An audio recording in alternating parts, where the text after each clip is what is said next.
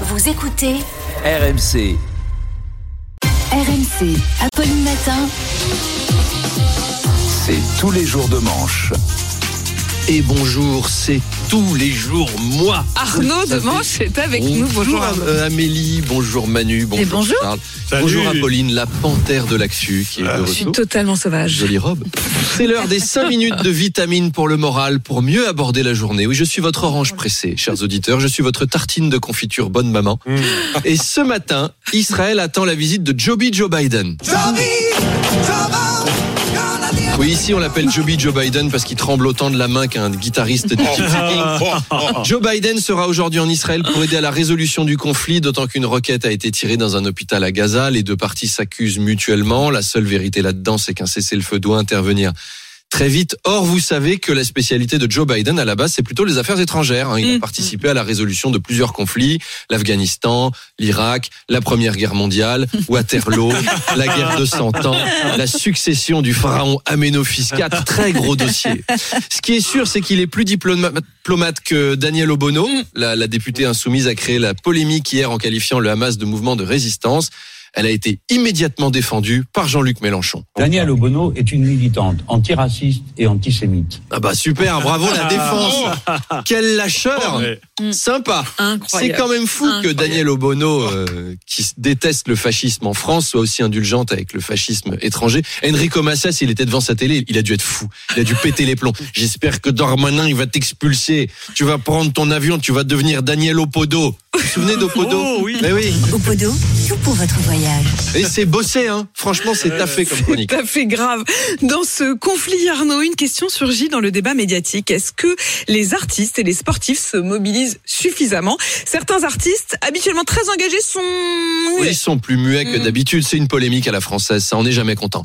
Ça fait une trentaine d'années qu'on dit Oh, les artistes, mêlez-vous de ce qui vous regarde, fermez vos gueules. Et là, d'un seul coup, on veut avoir l'opinion du milieu droit du PSG ou d'Antoine Dupont, de Nabila ou David et Jonathan. Qu'est-ce que vous en pensez? Oh, prenez des musclés, une réaction.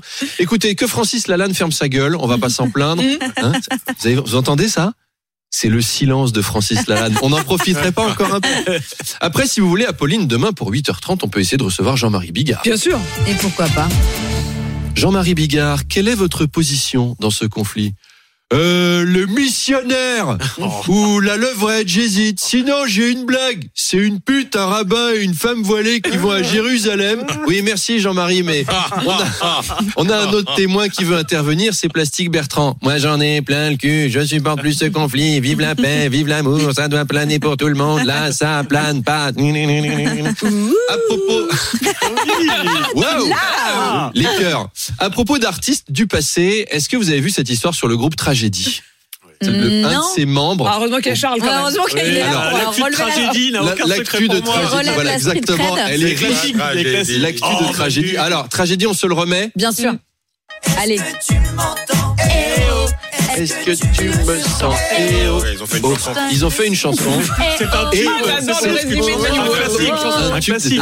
Non, il y avait aussi un Reste énorme tube, bien sûr. Euh, donc, un des membres du groupe Tragédie a été licencié de la SNCF après son passage chez Cyril Hanouna, alors Merde. qu'il était censé être en arrêt maladie. Ah. SNCF Ah, ne savait pas. Aïe, aïe, Il faisait de la musique et donc elle a, découvert qu'il se mettait en arrêt maladie pour faire la promo et les concerts. Ah. Et alors s'il y a un truc que la SNCF déteste, c'est les gens qui arrêtent le travail de façon abusive.